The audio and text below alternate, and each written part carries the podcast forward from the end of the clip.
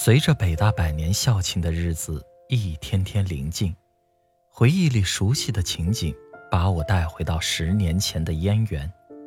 英语系八八级四幺零宿舍的几个女孩，作为八十年代最后的一批学生，经历了许多的第一和最后，往往也是独一无二的历史变革。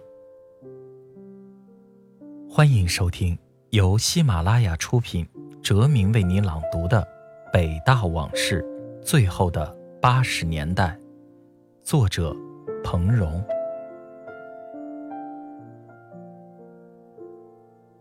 尾声。随着黎明的来临，三十多个小时的北大专列之行即将结束。我会怀念这次旅行，如同我在专列上怀念近十年前的北大岁月。这是一次北大文化的交流，更是一次燕园掌故的荟萃。我们心中的故事从此酝酿成一杯醇厚的琼浆。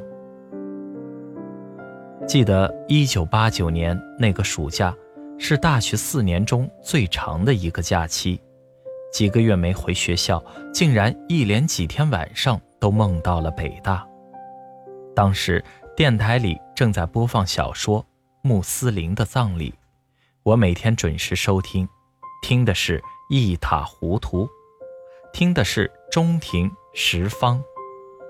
我曾写下一首长诗，寄托我对北大的思念，现抄下结尾，亦作为此次行程的结束语吧。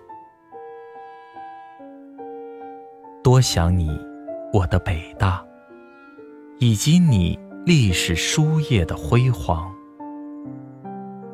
多想你，我的燕园，以及你销魂的塔影湖光。多少次寻梦到燕园，多少次惊梦夜更长。